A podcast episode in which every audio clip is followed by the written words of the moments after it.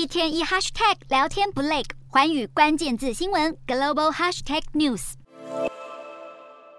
中国最近许多地方都推出了吸入式新冠疫苗的接种，接种者在吸入后，疫苗会雾化成微小的颗粒，雾化后的疫苗会到达肺部，激发黏膜、体液、细胞，来达成三重免疫。关于接种方式，接种者首先要先深呼一口气，不可以对着雾化杯呼气，接着嘴巴要含着雾化杯吸嘴，深吸至杯中没有雾为止，最后则是要憋气五秒以上，然后再正常呼吸。吸入式疫苗被认为是不会痛又方便的接种方式。不过，另一方面，中国的其他防疫政策又引起民怨。例如，在甘肃兰州，就有民众反映，政府只允许做单人单管采样的核酸检测，而不能够做多人混合采样。目前，兰州规定，出入公共场所需要出示三天内的核酸证明。如此一来，民众每个月就需要负担一百六十人民币的费用。最近，尽管中国调整了防疫政策，但多个地方政府的做法还是引起民众的不满。对于普通中国民众来说，生活中还是处处充满着防疫的诸多不便。